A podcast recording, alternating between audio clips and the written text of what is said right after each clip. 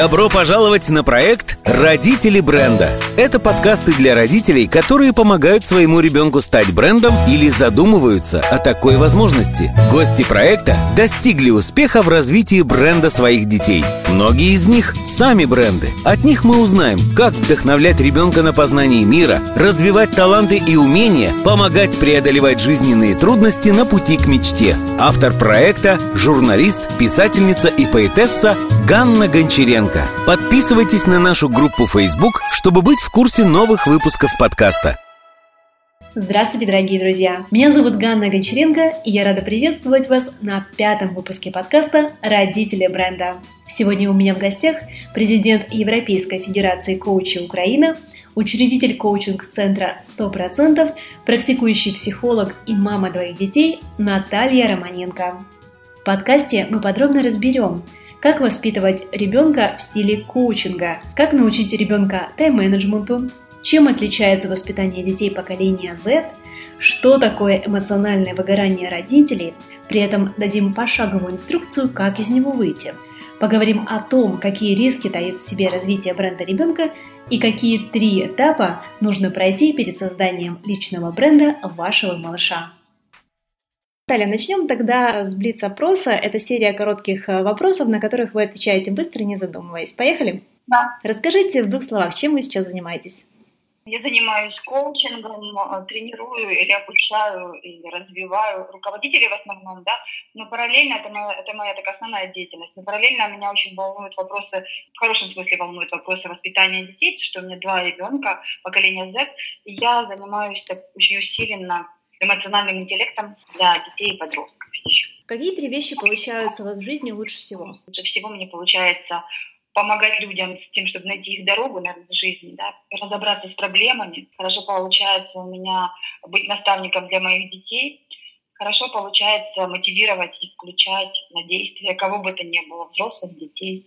А какими словами вы бы могли себя характеризовать? Вот э, когда напишут, или если бы была написана книжка о вас, и на обороте было бы написано три слова о Наталье, что бы это были за слова?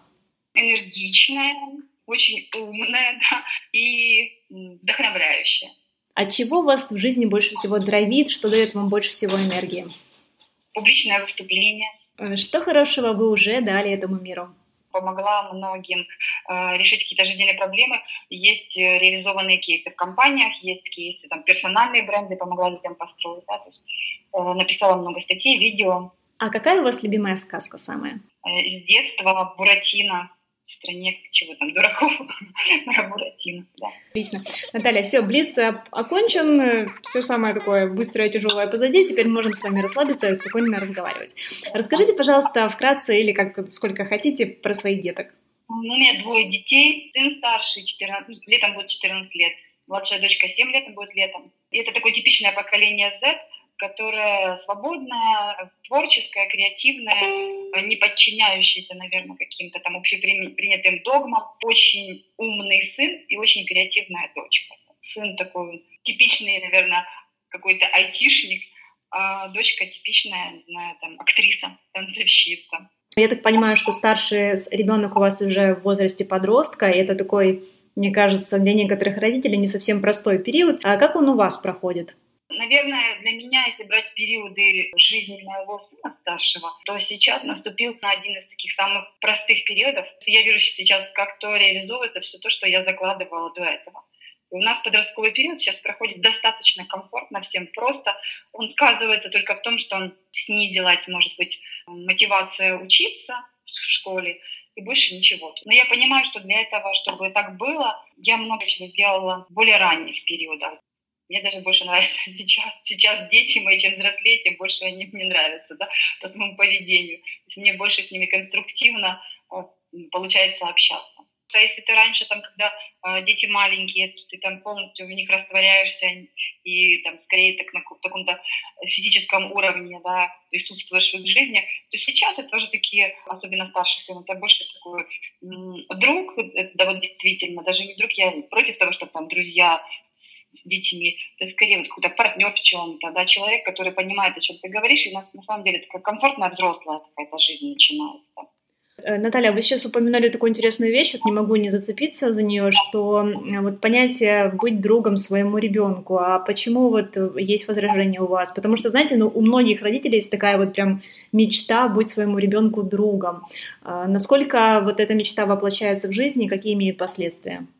Ну, я всегда, перед тем, как что-то делать, там, реализовывать, я, даже, я всегда задаю вопрос, зачем и что я хочу добиться.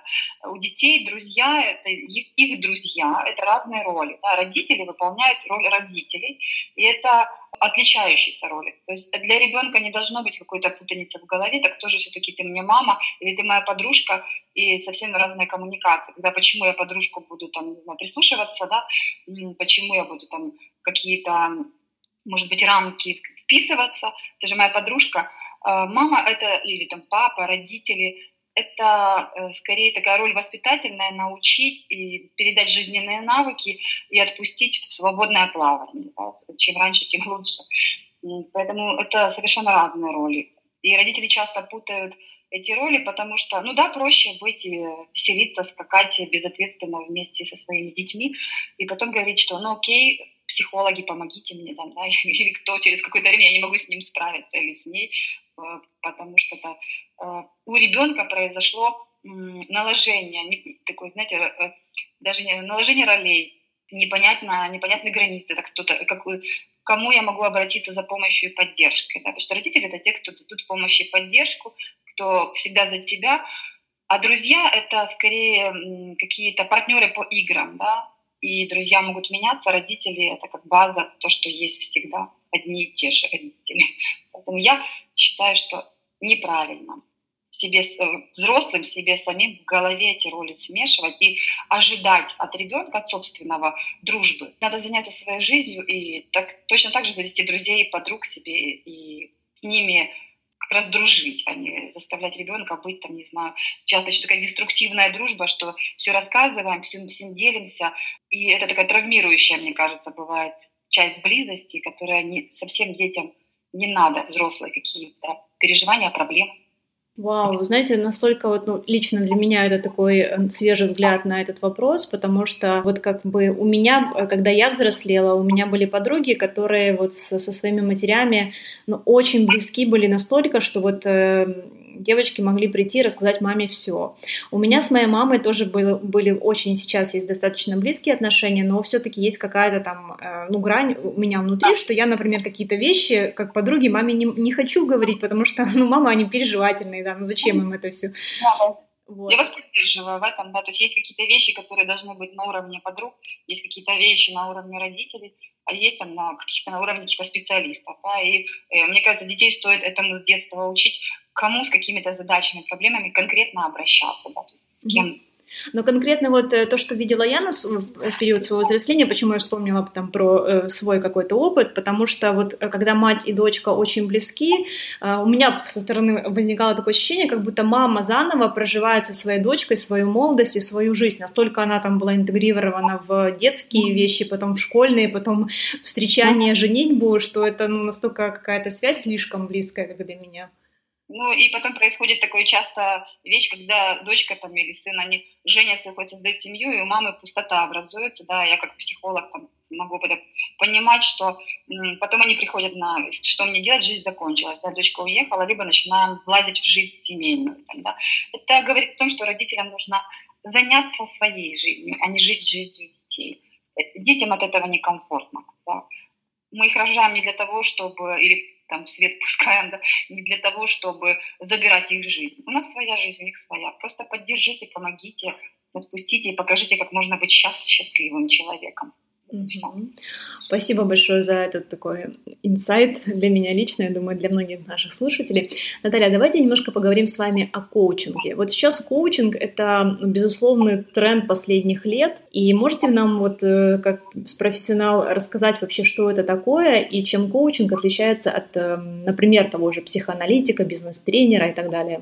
Коучинг, вот, в принципе, такая технология, которая пришла к нам из спорта достаточно давно, но, как все бывает э, со всеми этими помогающими профессиями, бывает, что-то пошло не так, да. И вот сейчас вот эта мода и бум, э, это как раз то, что что-то пошло не так, и воспринимается за коучинг все, что угодно, да, все, кто угодно себя объявляют коучами, но при этом забывается одна вещь, что коучинг – это профессия, чтобы, и точно так же и нужно учиться, повышать квалификацию, да, развивать какие-то компетенции. Это такой метод скорее развития и раскрытия внутреннего потенциала человека для того, чтобы он самостоятельно достигал своих целей, задач. Психологи работают, психотерапевты работают э, с какими-то травмами, сценариями жизненными, да, какими-то это травмированная часть личности, вот которую нам важно как-то вылечить, полечить психологам, психотерапевтам. Коучи всегда работают в здоровой части личности, то есть они э, прошлое берут как ресурс для развития там, будущего, для моделирования будущего.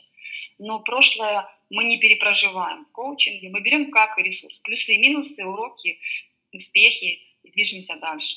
Тренинги, если брать с тренингами сравнить, в тренингах э, дается чет, четкие какие-то инструкции, навыки развиваются, да, и тренер обязан быть эм, ну, экспертом, наверное, в том, что он преподает. Но это не индивидуальное такое сопровождение тренинги, это такое больше групповое, повезло, не повезло, взяли инструменты, не взяли, и дальше ты сам, сам как-то применяешь. В коучинге коуч не эксперт в жизни там, да, клиента, но он человек, который дает поддержку, который правильно, грамотно строит процесс для того, чтобы вытащить этот потенциал, раскрыть этот потенциал да, из своего клиента и он не дает никаких советов, рекомендаций, инструкций, то есть он не занимается таким директивным сопровождением. А можно ли вот э, те э, коучинговые техники, которые существуют, применять в воспитании ребенка?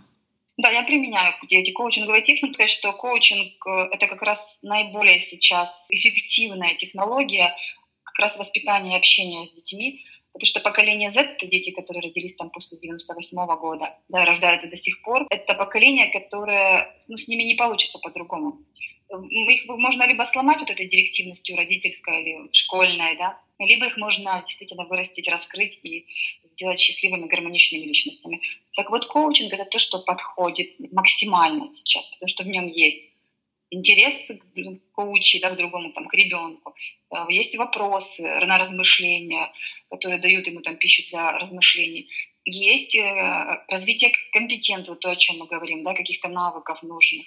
Вот у меня в школе у моих детей, где они учатся, у них э, ну, правильная система, такая даже ближе к коучинговой, да, и у них есть, кроме всего, кроме уроков, там, целей, задач, есть восемь компетенций, по которым их развивают. Коучинг — это что-то ну, совсем очень свежее. Когда родителям надо понимать, что их ребенку подойдет именно коучинг, а не психоаналитик или детский психолог? Первое, что нужно понимать всегда, когда любая проблема возникает у родителей с ребенком, как они считают, там, да, идентифицируют эту проблему, это всегда нужно начинать с себя родителя. То есть не ребенка хватать вести к психологу или к коучу кому-то, а с себя. То есть что-то, родители транслируют такое, да, какие-то установки, не знаю, примеры поведения, ценности, двойные послания, да, когда мы говорим одно, там, хвалим за другое или ругаем. И мы все время, это мы приводим своих детей к такому состоянию, что нам потом их нужно вести к психологу или коучу. Да, это первое. То есть родителям, вот э, начиная с того, что ну, не знаю, забеременела женщина, там, да, или там, да, беременная муж с женой, уже надо начинать развиваться как родителям, а еще лучше еще до этого, раньше, для того, чтобы быть э, эффективным родителем потом, когда появится этот ребенок с первого дня, да. Дайте нам несколько техник, хотя бы с чего начать, первый шаг. Первое, нужно постоянно спрашивать себя, не спрашивать себя, а работать над собой, так кто я и чего я хочу, да, вот кто я, чего я хочу, куда я иду, э, какую семью я хочу, что я хочу, чтобы умели там, мои дети, например, да, как я могу их этому научить. То есть убрать полностью из головы про то, что я отдам школу, там все научат, воспитают, я дам садик, там все сделают. Нет. То есть чему я, как родитель, могу сейчас научить передать. И какие есть у меня уже сейчас минусы, которые могут повлиять на воспитание ребенка. Это первое, такой самоанализ, да, проводить постоянно самоанализ. Второе, общаться с детьми в формате диалога. То есть не монолог, там старайтесь больше задавать вопросов, больше спрашивать, интересоваться. И э, вы должны знать просто все, что любят ваши дети, ваши все, все их интересы, что какой цвет им нравится, какие там авторы книг нравятся, такие игры. Для того, чтобы вашим детям было интересно с вами вообще общаться дальше. А, то есть, да, в формате диалога. А, третье. Начинайте э, собственное развитие и развитие детей э, в сфере эмоционального интеллекта. То учитесь и сами, и учите своих детей понимать свои эмоции и чувства, управлять этими состояниями, мотивировать себя на деятельность, на учебу, а, понимать чувства других людей, управлять отношениями. То есть вот этот эмоциональный интеллект – это то, что нужно ну, катастрофически быстро развивать, потому что это очень большой минус нашего общества. Четвертое, наверное, порекомендовала бы такой для развития родителей – заняться своей жизнью, стать сбалансированной личностью. Возьмите, не знаю, элементарную технику колесо баланса, поставьте себе цели во всех сферах жизни, а не только работа, ребенок там, да, или как-то еще. И станьте таким более наполненным человеком, который больше может дать своим детям. Друзья, Наталья поделилась с нами принципами воспитания детей в стиле коучинга. Принцип первый – самоанализ. Почаще задавайте себе вопросы. Чего я хочу от жизни? Какую семью я хочу? Чему я могу научить своих детей? Как я могу их этому научить? Учитесь слышать и слушать себя. Второй принцип – диалог. Общайтесь с детьми в формате диалога, интересуйтесь, что любят ваши дети, чем они на самом деле живут и увлекаются. Диалог с раннего возраста станет тем самым мостиком, который укрепит вашу связь уже со взрослым ребенком. Третий принцип – эмоциональный интеллект. Развивайтесь сами и развивайте своих детей в сфере эмоционального интеллекта. Учите своего ребенка отслеживать и понимать свои чувства, а также чувства других людей. Третий принцип – энергия. Сделайте свою жизнь более наполненной и яркой, чтобы на своем примере показать ребенку, что значит быть счастливым человеком. Наталья рекомендует нам старую добрую технику «Колесо баланса». Мы дадим вам ее скачать в описании к этому подкасту, и вы сможете выполнить ее в течение следующих 24 часов. Также эту технику полезно выполнять со своим ребенком.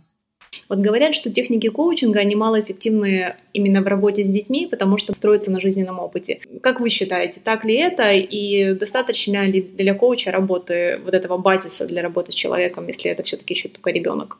Сейчас дети, которые рождаются и там родились там, с 98 -го года, они другие. Есть такое понятие, что поколение Z — это дети, которые а, взрослее по психологическому своему составляющему, да, чем их родители в этом есть казус, да, что родители по возрасту старше, но психологически они могут быть менее зрелые, чем их дети. Поэтому мы их не коучим, да, вот как взрослые приходят, у меня такая проблема, задача, прокоучи меня, да, то есть я хочу что-то найти. Мы с детьми, э, ну это скорее живем в, вот в этом стиле, в стиле, когда воспринимаем его первое А как э, сознательного, человека, а не, не знаю, там, что-то, что-то еще непонятное, что не выросло еще, я там не, не буду, я буду командовать им, да. То есть первое, мы скорее на таком коучинговый применяем такой принцип, что партнерство. То есть сколько, сколько бы ни было лет нашему ребенку, он уже наш, ну, он на уровне партнера нашего по жизни да, находится, что мы уже можем с ним как с, ну, человек, с, с осознанным человеком общаться, даже там, не знаю, 2-3 года. Нельзя ждать, пока, ну вот он повзрослеет, и я тогда ему там расскажу, поделюсь, там, и научу курить, там, да, взрослым каким-то вещам. Нет. То есть он уже сразу э, целостная, э, здравомыслящая личность, просто еще там какого-то опыта не приобрел, каких-то навыков не хватает. То есть первое, воспринимайте его как партнера, и тогда коучинг сработает. Второе, научиться родителям, нужно понимать, что в коучинге это же даже не техники. Основное это уметь слышать, да, слушать и слышать научиться своих детей, чтобы потом не пришлось 13 или 14 лет там, страдать и бежать к психологу, что у меня мой ребенок замкнулся, не понимает и со мной не общается. Это вот как раз вы пропустили уже этот момент, когда нужно было его слышать, слушать и становиться для него авторитетом, да, авторитетом в плане уважаемой личностью потому что вы его не считали еще достойным там, своего внимания взрослого, да, и уже время прошло. То есть партнерство слушать и слышать. И третье, конечно же, диалоги. Вот многие родители, они какие вопросы пишут?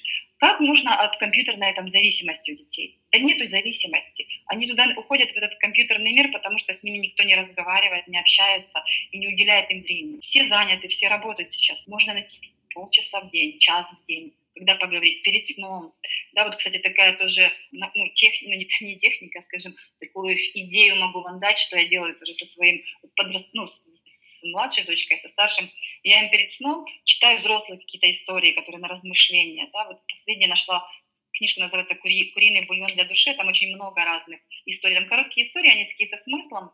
И мы потом перед сном я читаю, мы это обсуждаем коротко, и я иду там, да, так у меня дети через какое-то время, старший сын, подросток, заметьте, мальчик, он сам просит, почитай, мам, какую-то историю мне на ночь, почитай какую-то историю, да. Это про то, что уделяете время, вот вам коучинг. Коучинг – это не какое-то там сакральное знание для взрослых. Коучинг – это беседы и умение понять человека другого, невзирая на то, сколько ему лет. 100, 70, 3 года, да, или там, не знаю, 10 лет.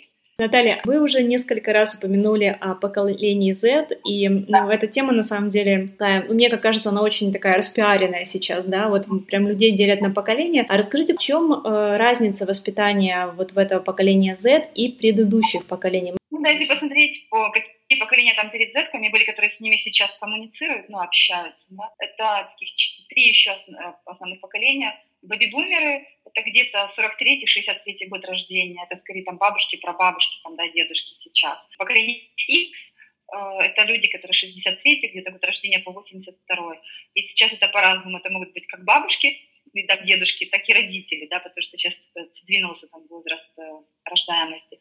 И поколение Y, которое непосредственно перед Z, это люди с 82-83 года рождения – по 97-98. И вот все эти поколения предыдущие, они тоже специфические по отношению к, к этому Z, который сейчас там. Да. То есть Z-поколение, оно единственное поколение, которое родилось, когда было уже все, была глобальная сеть, был доступ, была, был доступ к любой не знаю, информации можно получить, то есть не было такого дефицита информации, и при этом они получили постоянно занятых родителей, которым некогда там, да, нужно а, все больше и больше там а, работать. При этом все родители, которые там бабушки и дедушки до этого, вот эти три поколения, особенно бэби-бумеры и иксы, отличаются такими жесткими директивными установками, да, которые, вот как я сказала, так и будет, стой там, иди сюда. Если они воспитывают детей поколения Z, то дети, дети там, да, это могут быть родители, бабушки, дедушки, это могут быть учителя в школе, то дети от этого директивного стиля, они начинают убегать. Они убегают, там, не знаю, в болезни какие-то, в демотивацию, в какие-то, не знаю, в компьютер, да, потому что для них это слишком жестко, директивно, они родились уже другие, они свободные более. Ну, свободу это не нужно путать с безответственностью, без, безнаказанностью. Если вы посмотрите поколение Z, тоже так отличается, чем от предыдущих. Тем, что они очень социально направлены. Их всегда интересует, э, в большинстве, если вы не будете их задавливать, их будет интересовать, кому помочь. Как, у каждого своя какая-то тема. Кого-то включают там, как собакам, котам, там, да, помочь, чтобы э, кого-то включают как другим людям помочь, как планете помочь. Там, да, кого-то там интересует, почему же погибают животные. Ну вот у меня дочка, ей там было 5-6 лет, когда она купи мне красную книгу, я хочу, я буду вырасту, буду помогать животным, те, которые исчезают там, да, и и давай будем ролики смотреть про исчезающие вот эти виды, да, и страдаем от того, что как же люди могут так относиться. То есть вот это нужно понимать, что они очень социально направлены, эко-направлены, да, это люди ну, вот другого уже уровня. А мы пытаемся, взрослые, их затянуть на свой уже уровень, которого уже не будет. Вот, это, вот этих, этих стран, не знаю, вот этих условий их уже не будет. Да, мы прошли, прожили это, но этого уже не будет, сейчас по-другому. И, наверное, скорее предыдущим поколениям нужно учиться у этих зеток и развиваться вместе с ними. Это очень работающая система, чтобы не говорили. И если брать, там, не знаю, любой бизнес, приходишь, смотришь, сразу видно, как вот эти поколения отличаются друг от друга, и что, наверное, э, хорошо, что поколению Z, поколению Y, которое перед ними, да, а поколение Y это то, что считают такое более самое разболтанное в плане не хотим там не лояльные, не корпоративные, такие не, вечные дети, да, то им как раз вот коучинговые методы очень, очень ложатся, очень подходят, очень эффективны для них. Давайте поговорим с вами о такой теме, как эмоциональное выгорание. У многих вот это вот словосочетание, оно ассоциируется с работой, эм, эмоциональное выгорание на работе. Но есть да. еще такой принцип, который я вот от вас впервые услышала, это эмоциональное выгорание родителей.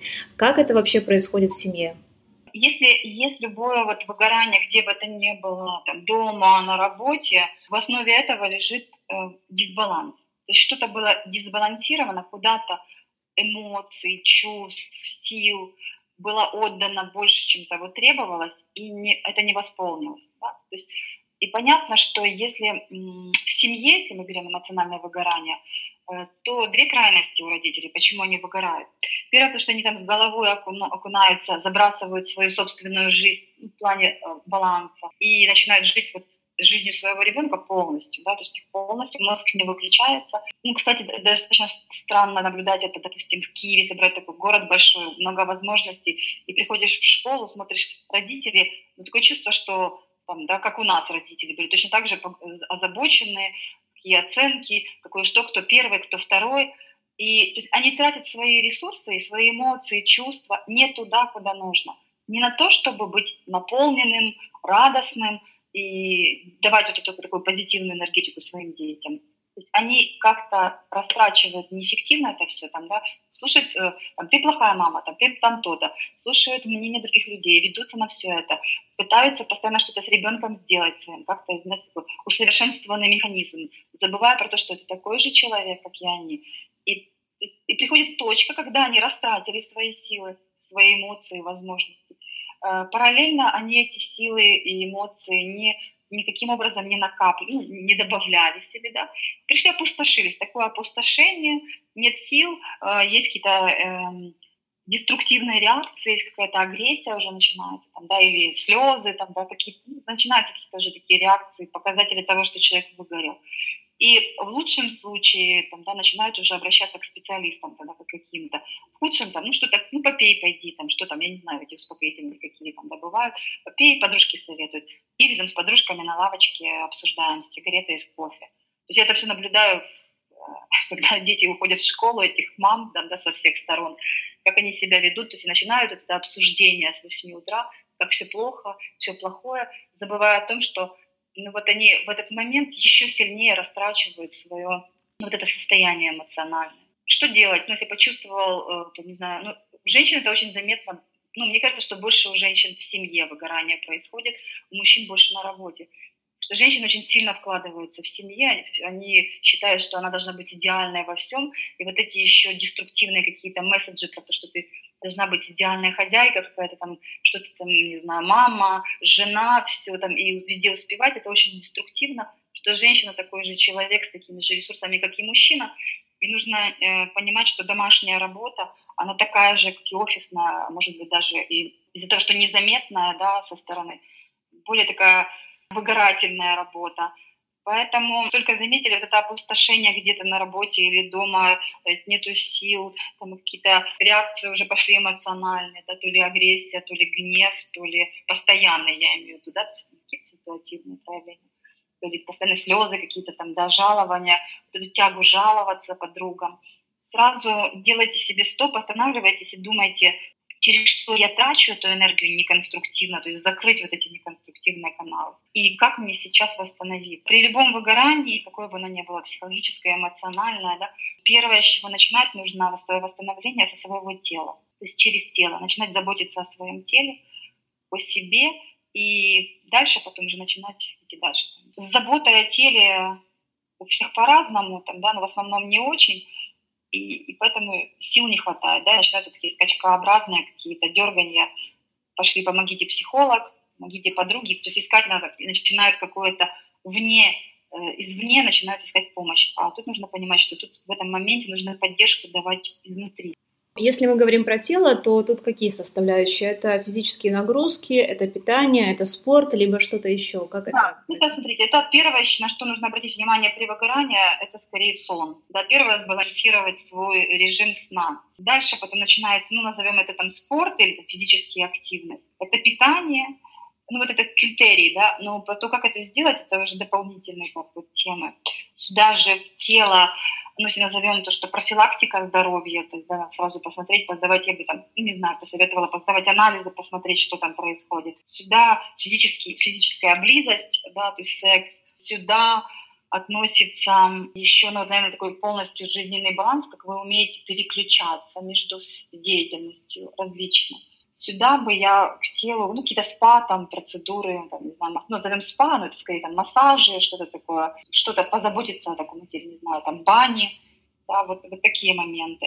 То есть с этого нужно начинать. Это должно быть эм, в режиме постоянном. И придется, да, здесь, скорее всего, придется из выгорания этого вытащить себя сам. Помоги себе сам. Поэтому первое, начните с себя. Начните правильно спать, начните физическую активность любую. Притом не нужно заморачиваться, что мне нужно в спортзал. У меня нет спортивного красивого там костюма, и такие кроссовки. Вышли на улицу, хоть в резиновых сапогах, и идите. То есть час, полтора ходить вокруг своего района, где-то в парке. Спасибо, Наталья. Очень э, полезные рекомендации, действенные. Хорошо, а если бывают ли такие, может быть, в вашей практике вещи, когда, ну, допустим, мама молодая, там, папа, у них с физикой все в порядке, с физическим своим телом, mm-hmm. а все равно выгорание происходит. Куда копать дальше? Скорее всего, есть очаги стресса, то есть то, что вызывает стресс, да, куда человек стрессируется, не умеет управлять своим состоянием в стрессе. А, это первое. А второе, на что нужно обратить внимание, то как строят отношения как раз молодые пары, там, да, папы и мамы друг с другом. Там, это тоже может быть источником там, стресса или на, разбалансировки. И посмотреть на то, как человек как, эм, понимает свои эмоции и чувства, умеет вот этими эмоциями управлять. Через эмоции очень много тоже уходит. И нужно развиваться для того, чтобы более стабильным эмоционально становиться. Это не эмоционально глухим, да, а более стабильным, когда у меня нет этих резких перепадов, в которые вся энергия и уходит моя. А есть... какую технику можете да. посоветовать э, в этом, вот, если человек э, решил, увидел, что у него такая ситуация, что он может сделать сегодня? А если это касается, что касается эмоций, то ну, это эмоции, чувства, состояния, да, если человек не может управлять своими эмоциями, чувствами, и это тоже эм, характерно часто для а, мам, которые там недавно родили, что у них еще такое нестабильное эмоциональное состояние. Понятно, что уровнем там и гормонов, и стрессом там, да, обеспечено это состояние. То первое, с чего начать, тоже надо вот э, такое правило себе взять, за правило. Всегда начинать что бы ни происходило с тобой, там, это эмоциональное, психологическое, физиологическое, на работе, с детьми, всегда первый шаг это сделать перерыв в деятельности, то есть ну, отключиться от какой-то деятельности и сфокусироваться на себе. То есть перерыв в деятельности, фокусируюсь на себе, что со мной происходит сейчас, почему, что на меня влияет, могу ли я эти источники влияния убрать, если их можно убрать, то уберите их.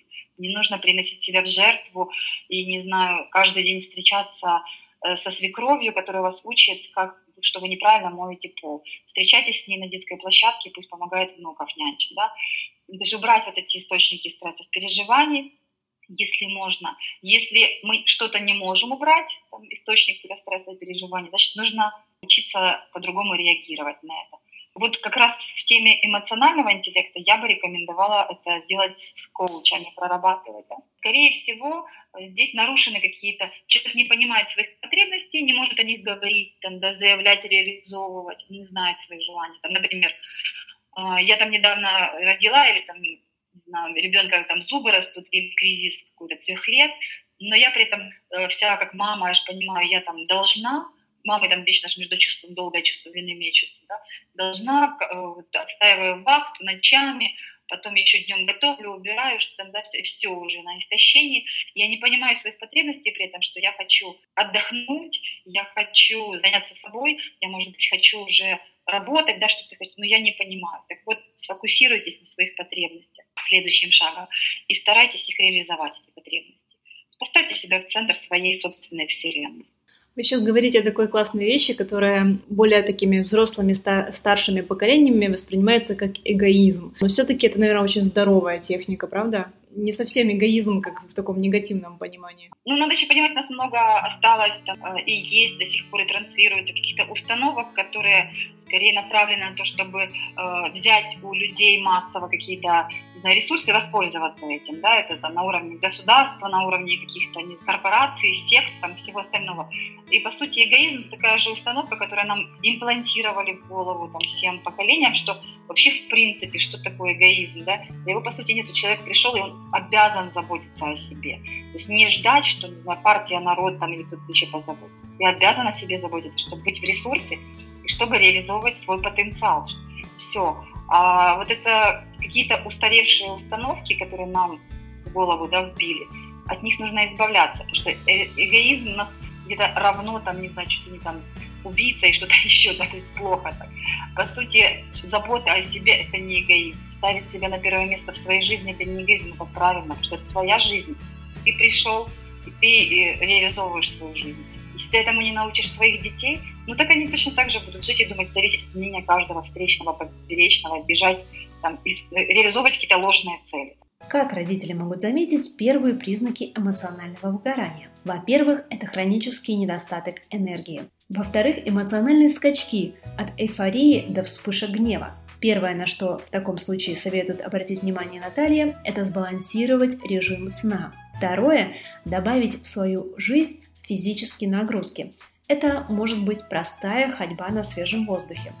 Третье – сбалансированное и полезное питание – Четвертое – научиться переключаться. От себя могу добавить технику помодора, при которой вы занимаетесь одним занятием в течение 25 минут, а затем переключаетесь на другое занятие. Ссылку на технику дадим в описании к этому подкасту. Пятое – это забота о своем теле. Своевременный поход к врачу, спа, массажи, бани. Если с телом все в порядке, а эмоциональное выгорание все равно происходит, сделайте паузу, отложите все дела и сфокусируйтесь на себе. Задайте вопрос, что со мной сейчас происходит, что является для меня источником стресса, как я могу его убрать. Если источник стресса убрать не получается, Наталья советует научиться по-другому реагировать на раздражение. Как раз в этом случае вам поможет психотерапевт или коуч. Наталья, давайте поговорим о современной системе образования. Помогает ли эта система детям достигать успеха? Система образования, которая есть сейчас, но мы не говорим про частные школы, мы говорим про государственные, она совершенно не подходит детям современным. То есть она осталась та же, там, да, давай знания, а, ну вот э, какие-то большие объемы знаний, запоминаешь что-то еще. Дети сейчас вообще по-другому. Они эти знания одним кликом мышки найдут. Они не умеют обрабатывать и применять эти знания. Вот чему нужно учить ну, ни система, ни учителя на это не, ну, скажем так, не заточены на то, чтобы на индивидуальные какие-то подходы. Да? То есть опять все равно коллектив, стадо, сели, встали, вышли. И дети, они очень массово нету мотивации учиться, потому что им это неинтересно, оно им не надо, и даются то, что оно уже сегодня устарело, не говоря уже про завтра. И самый большой, наверное, бич школьной системы – это оценки есть любые оценки, они, это я вот как коуч могу сказать потом, да, что они напрямую связаны с дальнейшим самооценкой человека. То есть люди привыкают с детства, что чужие оценки – это показатель, насколько я там, не знаю, успешен, прав, насколько я правильный, да. И вот это все, это на всю жизнь потом на проработку, заниженная самооценка и зависимость от мнения других людей. В частных школах это, к счастью, по-другому, и там, ну, там и совершенно другая система. Ну, я понимаю, что не все могут отдавать частные школы, да, не у всех есть ресурсы. Но если бы вы задумались над тем, что важнее, то, наверное, бы родители выделяли бы деньги нормально, не знаю, обучение. Частная, дистанционная, какой-то экстернатной школы. Я противник современных школ. Наталья, вы упомянули о том, что а, вашему сыну сейчас 14, и вам все очень нравится, сейчас вы наслаждаетесь э, и этим этапами на его взросления, но есть проблемы с обучением. Не, не потому ли у него проблемы с обучением, потому что вот он сталкивается с такой системой, либо если, ну, как бы расскажите об этом чуть подробнее, и как вы вообще с этим справляетесь, как вы помогаете ребенку? Ну, это не проблемы там с обучением, да, я говорила, что мотивация снизилась, что у меня э, очень там, умный сын, такой даже больше, чем надо, умный, просто сейчас он стал больше лениться в плане не хочу там, да, что-то, а потом доделаю, сделаю. Но э, я понимаю, что э, здесь надо уже пора развивать, под, подключать такой навык или усиливать даже, наверное, такой навык, как самодисциплина, тайм-менеджмент, да, и вот мы сейчас э, на таком подростковом этом периоде, это уже период взросления, если сказать, то мы сейчас с ним, а, ну, и я, и в каких-то каких моментах там, я его куда-то отправляю, там какие-то проектные работы, задачи, я его просто стараюсь сейчас помочь ему сформировать вот эти навыки, которые будут больше, ну, больше дисциплинировать, э, там, больше делать целеустремленным его, да, потому что, по сути, он до Ничего там такого кардинального, кризисного нету с учебой. Он как учился хорошо, так и учится. Но просто э, теперь уже такое, знаете, более расслабленно, а потом, а потом позже, потом ночью сделаю, да, доделаю. То поэтому здесь скорее мы формируем навыки такие там тайм-менеджмента, планирования, дисциплины. Уже добавляются такие более взрослые компетенции, да, если брать Окей, okay, да, Наталья, ну а дайте нам, пожалуйста, я знаю, что коучинг, он, собственно, эффективен еще и благодаря своим техникам. Вот те техники, которые вы сейчас применяете с сыном, а как зовут вашего сына? Игорь. А, с Игорем. А, а дочку? Диана. Игорь и Диана, как вы вот с Игорем сейчас, э, какие техники вы, вы применяете, и, возможно, вы сможете порекомендовать родителям, которые тоже хотят научить ребенка тайм-менеджменту, э, умению обращаться со своим временем наиболее эффективно, вот что можно применить прямо сегодня? Ну, э, здесь, скажем, мне, конечно, наша школа, она э, в пользу очень идет, то, что э, у нас нет такого диссонанса между тем, что в школе происходит, и то, что там родители транслируют, да. То есть в школе их учат ставить цели себе самостоятельно, то есть у них есть такое понятие, что не оценки, у них рейтинги, и они сами, каждый, ну, ребенок сам самостоятельно выбирает, по какому предмету он э, планирует себе рейтинг достичь, и сам там ставит цели себе, да, и, и уже учителям там, чем выше рейтинг, тем больше, понятно, ты должен сделать больше и по-другому заданий. И вот точно так же дома мы э, с ним, отталкиваясь от целей, там, например, э, какие там, чего ты хотел бы там уметь, э, знать, получить и иметь, там, да, уметь, иметь и знать. Дальше, потом понятно, что по цели я помогаю ему там, составлять планы, планирование, навыки, как планы составляются. Дальше, в каждом плане, там, кроме действий, у нас в плане еще, какие тебе нужны будут ресурсы для этого, то есть что тебе для этого нужно будет, чтобы это действие выполнить. Да? А, еще такая техника называется план Б. Вот если что-то будет идти не так, то что ты будешь тогда делать? Давай подумаем еще план Б.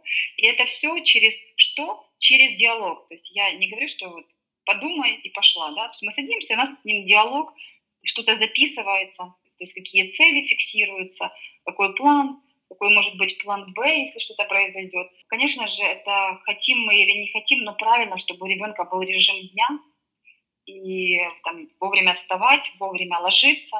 И здесь, наверное, э, ну, тоже такое сопровождение, наблюдение про то, чтобы режим дня выполнялся, чтобы у ребенка были силы и здоровье, и ресурсы, это потом эти цели достигать, этих, да, этих планов. Что из тайм-менеджмента еще? Что, чему сейчас я его учу? А, выставлять приоритеты. Что приоритетнее для тебя сейчас, ты пришел? И ты выбираешь, ты приоритет, не знаю, зайти с друзьями пообщаться в Инстаграме, э, сделать урок какой-то начать или пойти на улицу погулять. Какой приоритет сейчас и почему, там, размышлять. То что сейчас лучше сделать.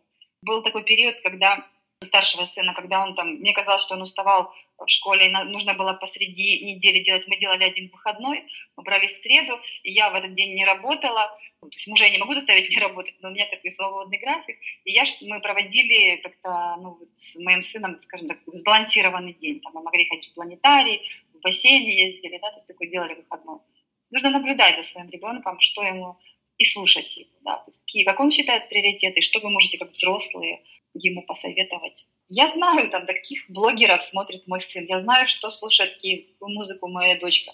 Но не могу сказать, что мне это все нравится, но я там, да, стараюсь как-то понимать, куда, в какую сторону веет ветер. Окей, okay, ну а как вы знаете, вы, вы в режиме разговора или вы вместе смотрите, как у вас это происходит? По-разному. Бывает, что он, мне, например, старший сын, он все время что-то интересное найдет, он мне сбрасывает на почту, посмотри, пишет мне. Да. Я ему, он мне, я ему, понятно, что там какие-то научные, научные какие-то ролики, а он мне какие-то там ю, юмористические, там, подростковые, посмотри, посмейся. Мне, конечно, не очень смешно, потому что, ну, я смотрю.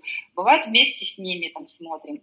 А, бывает, что а, что ты смотришь, расскажи, как ты считаешь, что тебе нравится? Ты говоришь, ну, я не знаю, говорю, что я смотрю, говорю, честно тебе скажу, ну, такая тупость для меня, говорю, да, ты говоришь, ну, это реально тупо, говорю, а что тебе там нравится, что там веселого там, да? Я считаю это тупым, но я говорю, что для меня это тупо, да. Я не начинаю как-то там придумывать какие-то красивые слова. Вот как есть, такие для меня свои такое самораскрытие, да. Наталья, ну это на самом деле потрясающе, потому что некоторые родители, вот есть э, такое чувство, что если будешь говорить о своих чувствах, э, например, э, я говорю о чувствах, когда ты ошибся, когда ты что-то неправильно там почувствовал себя, ну, неправильно в том смысле, что плохо, да, тебе было, очень сложно родителям это объяснить ребенку, потому что им иногда кажется, что они потеряют свой авторитет, если они будут как-то вот так вот себя вести. Ну, это такой, значит, авторитет, который разрушится только за счет того, что ты про чувства сказал, да. Авторитет строит на том, что заняться своей жизнью и показать, что это все возможно. Все, чего ты хочешь, все ты можешь сделать. Я могу тебя научить, показать, развить. Станьте коучами для своих детей, и тогда будет, это будет более авторитетно, чем эм, что-то скрывать. Дети это считывают, и дети это понимают. С детьми даже что произошли какие-то, не знаю, поссорились в их присутствии, орали там с мужем друг на друга, не знаю, там что-то еще не, не знаю, какие там еще, матерились, там, да, что-то там кричали, истерили. Э, и дети как-то каким-то образом, даже если там с пятой комнаты это могли, ну, присутствовали в том же помещении, это нужно обсудить потом, да, скажем, да, вот так да. Потому что вот мне было плохо. И я считаю, не знаю, я буду искать способ, как мне эту проблему решить. Там, да. Мне самой не нравится, мне там самой неприятно, что это произошло. Да. Если вы по отношению к ребенку что-то сделали, то э, не будете извиниться, сказать, слушай, ну извини меня, да, я очень жалею, я не права, там, не знаю, что повысила голос или там, не знаю, оплеуху дала, да, в эмоциях, сказать, что я такой же человек, и точно так же развиваюсь, точно так же расту, я надеюсь, что я стану более эффективным родителем дальше. Вот я сейчас все это говорю, это все, я все, что вам говорю, это не то, что я такая идеальная и все, как правильно вам рассказываю. Я все это проходила и прохожу до сих пор со своими детьми, просто делаю выводы, и я понимаю, что uh, у меня есть чем поделиться с другими родителями. Меня просто профессионально это обусловлено, да, то есть что в профессии это делать, анализировать, э, и мне есть чем поделиться. Но я все тоже проходила. Я точно так же я там и до сих пор там могу там показать свои эмоции, да, что мне потом это неприятно. Но я стараюсь это завершить потом, да, закрыть этот, скажем, гештальт в голове у своих детей. И я, у меня есть правило, что как бы мы не поссорились там с кем, с мужем, с детьми, до того, как уснуть, мы все там просто, я попрошу извинения, я как-то обсужу, или, ну, если, допустим, ребенок был неправ, да, то есть я закрою этот гештальт до утра, я не могу, чтобы кто-то расстроен, это неправильно, ложился спать. У меня есть такое правило, что если что-то там мне мое не нравится, мне мое поведение, я начинаю думать, что как мне, что мне сделать с собой, чтобы но было по-другому. Если взять, какая была мама, там, когда мой ребенок старший родился, и какая сейчас, ну, это совершенно два разных человека. Но это почти 14 лет непрекращающейся работы над собой. Да, можно было проще сказать, что ну вот можно кому-то отдать, кто-то мне воспитает, кто-то сделает.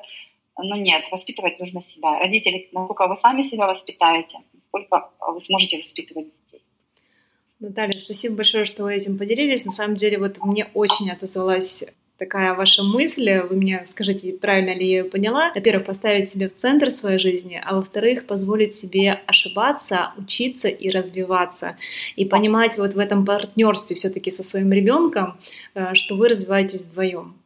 Да, да, совершенно верно. То, мы, э, то, что мы взрослее, то, что мы их родили, не значит, что мы э, лучше чем-то, чем они, там, да, чем наши дети, и мы там не знаю, слушать нас должны как-то беспрекословно. Нет, развиваться нужно постоянно. Если вы прекратите развиваться, человек, который он считает, все, у меня уже все есть, я уже все, все умею, это, все, это уже равносильно смерти, да, то есть остановился в развитии, умер. Даже если будешь жить после этого еще там сто лет, сколько бы тебе не было лет. Развиваться, не бояться ошибиться, но при этом ошибки все, конечно же, извлекать из них уроки и что-то с ними делать не махать на это рукой и говорить, это моя такая особенность там. Друзья, Наталья поделилась с нами основам обучения тайм-менеджменту. Для начала составьте с ребенком план, в котором четко пропишите цели. Поставьте приоритеты с помощью вопроса «Что важнее для тебя сейчас и почему?» Пропишите сроки. Затем определите, какие ресурсы нужны для достижения целей. И в завершение создайте план «Б» на случай, если что-то пойдет не так, как намечалось ранее. Наталья, наше интервью подходит к концу, и буквально завершающий блог. Поговорим давайте о детских брендах. У вас есть тренинг «Человек-бренд. Как стать человеком номер один». Как думаете, почему вот подобная тема про бренды, и сейчас она настолько важна и настолько на слуху у всех?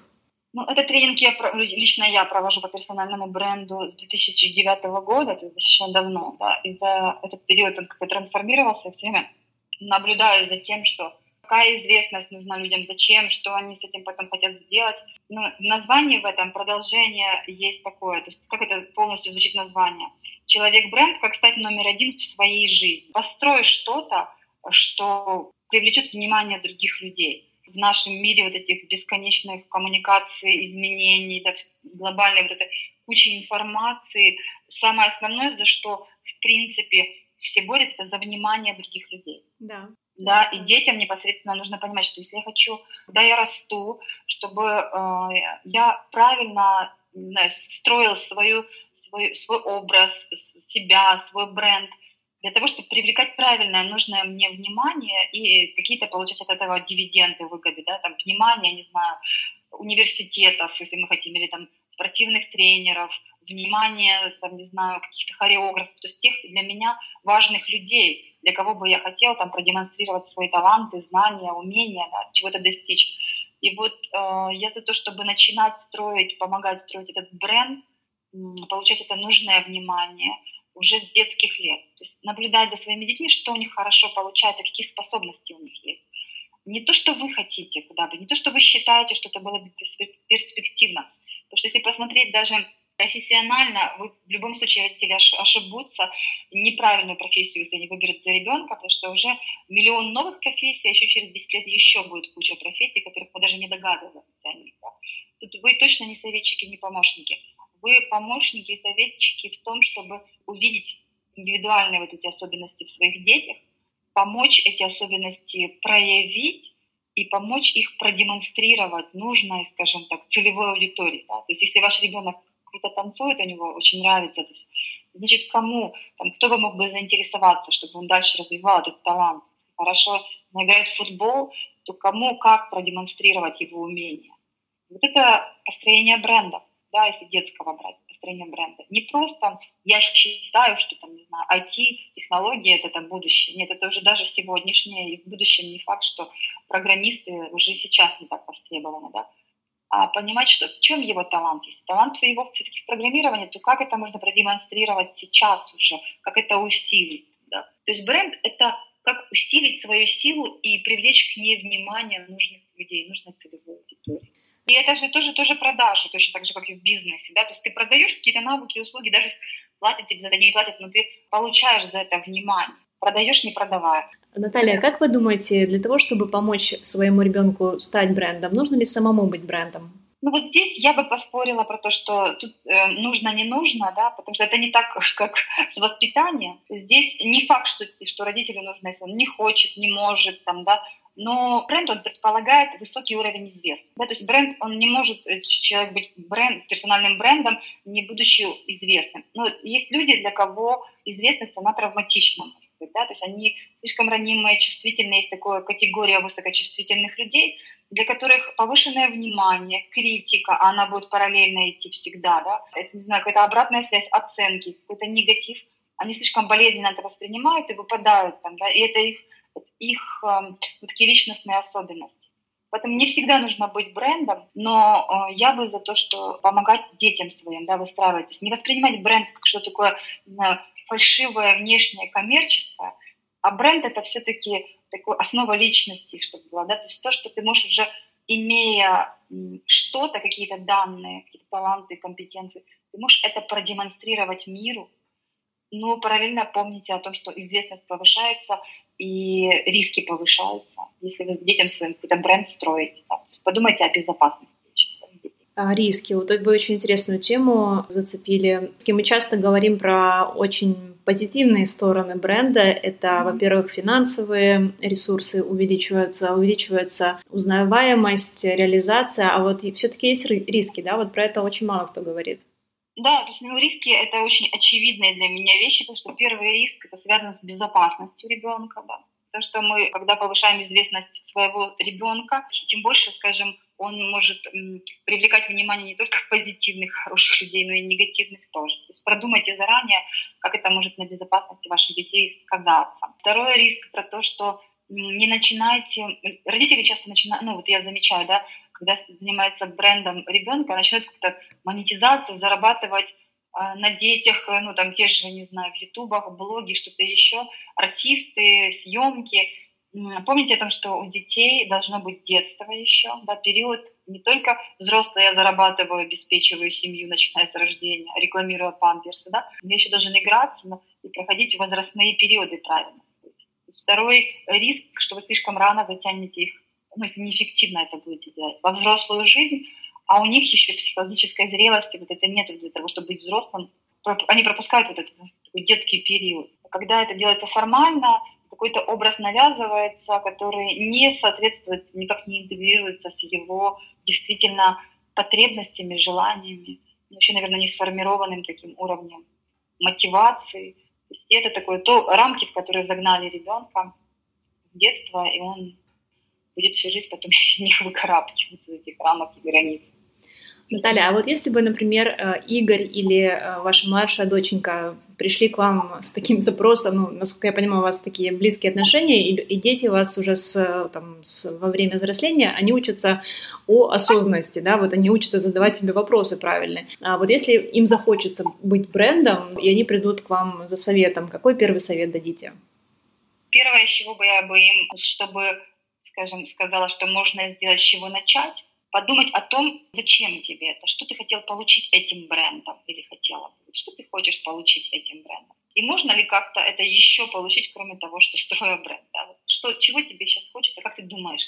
Это, там, не знаю, известность среди сверстников, там, да? там, авторитет среди своих сверстников, или ну, там, подтверждение своих каких-то способностей. То есть, вот, э, что ты хочешь получить через этот бренд, подумай. Давай с тобой там пропишем, запишем, какие могут быть, допустим, вот представь, что ты уже имеешь этот бренд, то какие выгоды ты получишь для тебя, что тебе это даст. То есть и прояснить вот такое первое, с чего намерение, зачем ребенку это надо. И второе, посмотреть следующий шаг, наверное, в плане, с помощью чего, с помощью какого бренда это можно получить, ну, вот какой бренд, как его описать, да.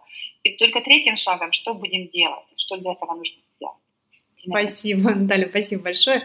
И вот уже буквально крайний вопрос. Расскажите, какую книгу вы могли бы посоветовать родителям, которые сейчас занимаются активным воспитанием своего ребенка и хотят лучше его понять?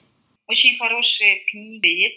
Э, психолог э, Юлия Гиппенрейтер, вот ее там, да, основы базы, смотреть, читать, очень хорошие книги. Там как общаться с ребенком, там много у нее есть чего. Есть э, пару, ну, пару по воспитанию детей, потому что она пишет еще более на взрослые темы. А, Марина Мелия, тоже психолог-коуч. Ну, есть такие еще книги, сейчас автора не вспомню, там, что такое чувство, что такое свобода, что такое эмоции. Сейчас могу даже на полочке у ссылок стоят.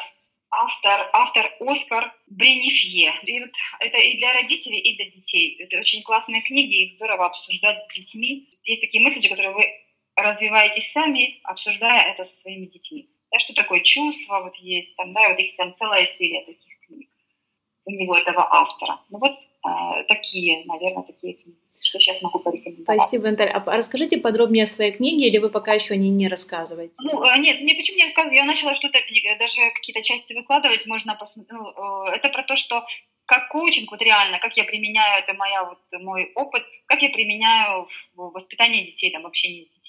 Я у себя на Инстаграме, в Инстаграм-профиле, э, я даже под хэштегом «Мама коуч» разместила там три или четыре, есть, ну, я пишу там какие-то такие коротенькие э, заметки из этой книги, там, например, у меня было «Как мотивировать детей на учебу», то есть я в основном на вопросы, и, кстати, буду очень э, благодарна получить вопросы от ваших слушателей, чтобы им интересно было, э, я бы в Инстаграме, например, или видео записала бы какие-то рекомендации, да, то есть я уже там про мотивацию как на учебу, как самооценку ребенку повышать, писала там, да, какие-то то есть в Инстаграм-профиле у меня уже есть э, какие-то части этой книги небольшие. Наталья, мы обязательно дадим э, в подкасте ссылку на ваши ресурсы, Facebook, Instagram, эти ресурсы, которые вы, вам будет интересно указать. И тоже прошу всех наших слушателей активно задавать вопросы. Можно в комментариях к подкасту, можно прямо непосредственно у Натальи в соцсетях, для того, чтобы ну, такие люди, как Наталья, давали нам больше информации, как, э, как в реальной жизни применять такие мощные техники, как правильная постановка вопросов. Я правильно понимаю? То есть коучинг да. это, скорее всего, про мудрые, глубокие вопросы. Там, скорее, то есть я такие рекомендации, что делать и какие вопросы задавать по-разному. Это как в виде таких небольших техник, да, что делать именно, когда столкнулись с такой задачей, с такой проблемой. Спасибо вам большое. А, Наталья, наше интервью подошло к концу. Я хочу вас поблагодарить. Вот э, для меня оно такое, знаете, я думаю, еще после него я буду сидеть еще долго осознавать, потом переслушивать, потому что было очень много таких очень глубоких моментов, которые, ну вот для меня, например, э, они прояснились, но все равно они вот э, требуют еще более такого глубокого осознания. Спасибо вам за эту глубину, за вашу Спасибо. экспертность и за ваше время. Спасибо большое за приглашение. Было приятно пообщаться. В современном мире все борются за внимание друг друга. И бренд, по словам Натальи Романенко, помогает это внимание заполучить. Однако развитие бренда ребенка несет в себе определенные риски. Первое – это безопасность ребенка. Бренд может притянуть как положительное, так и отрицательное внимание. Второе – это излишняя известность и коммерческая составляющая, которые могут слишком рано затянуть вашего ребенка во взрослую жизнь и не дать ему возможность прожить полноценно свое детство. Третье, с помощью бренда ребенку может быть навязан образ, который не соответствует его потребностям и желаниям. Если вы осознаете возможные риски и они вас не пугают, то перед тем, как помогать ребенку строить персональный бренд, Наталья советует пройти три этапа. Первое, нужно разобраться, какую потребность хочет удовлетворить ваш ребенок с помощью бренда, чего именно ему не хватает. Внимание сверстников, признание родителей, друзей или, возможно, чего-то еще. И может ли ребенок получить это другим путем? Второе, какие ресурсы, знания и навыки нужны для достижения цели? Третье. Составьте план с пошаговыми действиями, которые помогают достигнуть желаемого уровня известности.